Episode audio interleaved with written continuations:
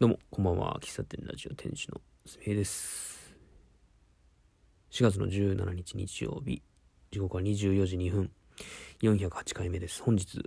2本目ですね。えっ、と、1本目はもう1日のスケジュール、えー今日1日こんなことしましたよっていう話をしました。えっ、と、記憶の新しいうちに、えーインプットしたことを話そうと思うんで、ちょっとざっくばらん、ざ、ざっ、こう、時系列、えーわからなくなるかもしれないですけども、えー話していきたいと思います。408回目ですね。えっと、今日印象に残ったこと2つあってですね、えっと、まあ、リロコーヒー喫茶さんでのサイフォンの話と、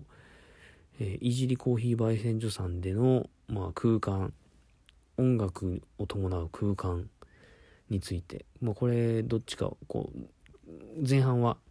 リロコーヒー喫さんでの話をしようと思うんですけれど。えっ、と僕リロコーヒー喫茶さん行き出してまあ32年ぐらい経つんかな。何何あなんかなんかインスタグラム見てたんですよね。で、えっと、なんか雰囲気のいいお店だなとか思って見て。たんだと思うんですけども、最初僕、関根由香さんっていう、まあ、バリスタの方を着物を着て、こう、バリスタの活動をされている方がいるんですけども、その人にこう興味湧いて、で、その人が働いてるお店がリロコーヒー喫茶さんだったと思うんですよ。で、そこから入っているんですけど、ので、えっと、2店舗あるってのを知らなくって、リロコーヒー喫茶っていうのが入りなんですよね。大阪の心斎橋にあるお店なんですけども、もともとお菓子屋さん、チョコレート屋さんだったところを居抜きで借りて、で、今のお店に、なんかすんごいこう、本当に喫茶店って感じのお店で、メニュー表だったり、えーと壁に貼ってある写真だったり、なんかそういうものは、あえてモノクロにしたりとか、え文字を左から右に書くんじゃなくて、右から左にこう読むような文字自体にしたりとか、なんかそういういろいろこだわりのあるお店なんですけど、そこに行って、そこのお店は、えっと、まあ豆の数は少ないんですよ。少ないというか、まあ、リロコーヒーロースターさんっていう本丸に比べれば少ない、まあ、厳選した3種類。朝入り中中入り深入り3つがあってそこのお店の特徴は、えっと、入れ方を選べるんですよ。えっとドリップ V60 なのかえっとカフェラテなのかエスプレッソなのか、えーサイフォンなのかエアロプレスなのかっていうあのいろんな種類の入れ方を、えーその3種類の豆で3種類の豆の中豆をまず選んでそれをどんな入れ方で入れるかみたいなのを選べるんですよ。であのまあサイフォンをねなんかその日は今日はなんか飲みたいなサイフォン見てみたいなっていう感じでで以前も行ったことがあってえーっと入れてるところ見せてくれるんですよ。近くで見ていいですか？とかお客さん少ない時とかは結構言っててで前も OK だったんで今日も聞いてみたんですよ。サイフォン入れてるとこ見ていいですか？っていう感じで。でそもそも僕サイフォンのイメージってなんかすんごいおい美味しくないっていうかもうなんかなんでしょうね。こうパフォーマンスとしてやってるもんと思って見てたんですよサイフォンって。まあすごい偏見ですけど。沸騰したかんめちゃくちゃ熱いお湯でコーヒーを入れるからなんでしょうね。もう熱々のコーヒー自体僕苦手だし熱々だからまあコーヒーの風味もクソもないとかね。そんなイメージだったんですよ。で昔ながらのお店はこうもう大体サイフォンでしてる、まあ、日本の文化じゃないですかサイフォンって。で昔からあるんでサイフォンといえば深入りの豆をこう抽出するのに使うみたいな。だからまあ苦い。熱い。みたいなねそんなイメージだったんだけどだけどあえてなんでそれでこうサイフォンをそのコーヒーが売りのお店がサイフォンで出してるのかでどんな抽出の仕方でサイフォンを出してるのかっていうのがすごく気になったので、えっ、ー、と、サイフォンで、えっ、と、朝入りのグアテマラの芸者の豆でサイフォンで入れてほしいと。で、僕、注文して何、そのメニュー表にこう豆の種類があって、で、えっ、と、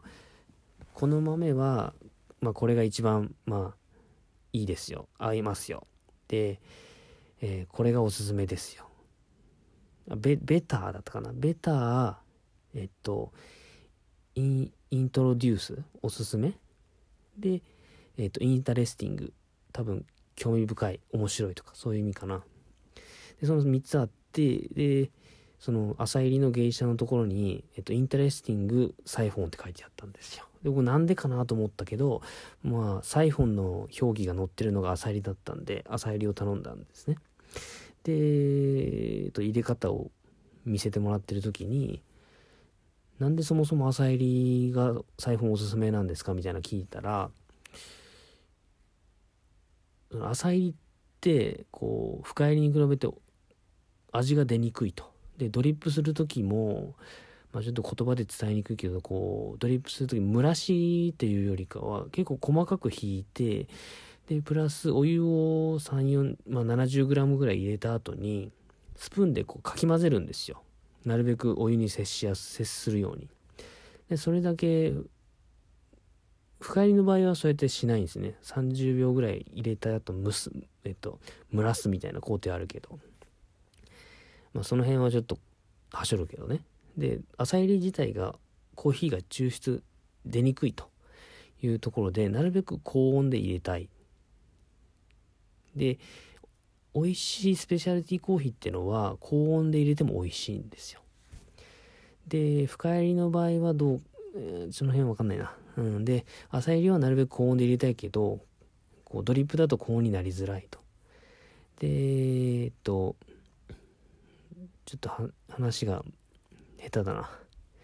でサイフォンってこうお湯を沸かしながらえっ、と何でしょうね。こううんちょっと出てこない。なんか、お湯、お湯の圧力差で、こう、サイフォン、お湯を、あったかい、ちょっと出てこんな。まあ、サイフォンの入れ方は、なんか、沸騰したお湯に、コーヒーの豆を浸して、で、抽出する。ですけど、えっと、沸騰した状態でこんなものをこうお湯に触れさせるイメージだったんだけどそのお店で言ってた方は、えっと、豆を先に入れるとお湯がまあなすごい高温な状態で触れることになるけど豆を後に入れることで、えっと、自分たちが入れたいベストな温度の時に、えっと、豆を投入できてで94度とか言ってたかな。入れ入れるとあすごいこう調整ができると。だから僕が思ってたイメージって全然違って覆されたというかイメージ先行でサイフォンをすごく嫌っていたけどそうやって入れ方を工夫したりすれば自分たちがやりたいものに近づけるやり方でえっと、なおかつサイフォンでしかできない方法なんですよね、それって。ドリップとはまた違う入れ方やからね。フレンチプレスとも違う入れ方なんで、なんか、なんでしょうね、こう、いろんな入れ方があるので、仕方なくそれを使ってるんじゃなくって、この豆を最高に美味しく入れるためには、サイフォンだったらこのやり方ががベストみたいな。そういうのをこうすごく丁寧にそのリロコーヒー喫茶さんでは教えてくれるんですよ。楽しく。なんか全然こう僕が目の前で見ていいですかって言ったらぜひぜひみたいな。あの言ってくれて本当にありがとうございますみたいな感じで言ってくれるんで僕見てるこうお願いしてる方もなんか嬉しくなるぐらい。でそれでまた店員さんと仲良くなるんですけどもそのサイフォンの説明をしてくれた方の説明を聞いて、えー、サイフォンで入れるコーヒーってすごくありだなって思ったし、まあ、道具持ってないんでね自分で、えーと、入れ入れたりすることは今のところできないけどもなんかうーんとアウトドア、まあ、僕のやってるこう外でやるコーヒーっていうのにはなかなかサイフォンって難しいけど店舗を構えた時にサイフォンで入れるっていうのはなんか一つ選択肢に入れてもいいなと思いました。うん。まあ、そもそもサイフォンの味はそんなに僕好きではないというかもともと今日の話を聞く前は好きじゃなかなないんですけどサイフォンを入れてる所作っていうのはめちゃくちゃ僕好きでコーヒーの豆を入れて、えー、なんかヘラでね混ぜるんですよ。なんか YouTube とかでサイフォンで調べたら見てください。なんか混ぜてますんで。なんかそれのなんか手首の返してるところなんかスムーズにこう攪拌してると所作が僕めちゃくちゃ好きでビジュアルとしてはめちゃくちゃ好きなんですよ。だからなんかサイフォンに関する味の偏見を今日は、えー、壊せたのでとてもいい時間だったなと。そのリロコーヒー喫茶さんで教えてくれたその方には本当にありがたく本当感謝してるな感謝します本当に。いいコーヒー体験ができました。次は自分で入れてみてみたいな話ができたらいいなと思います。え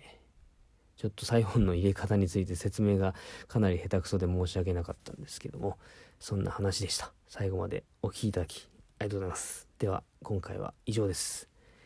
バイバイ。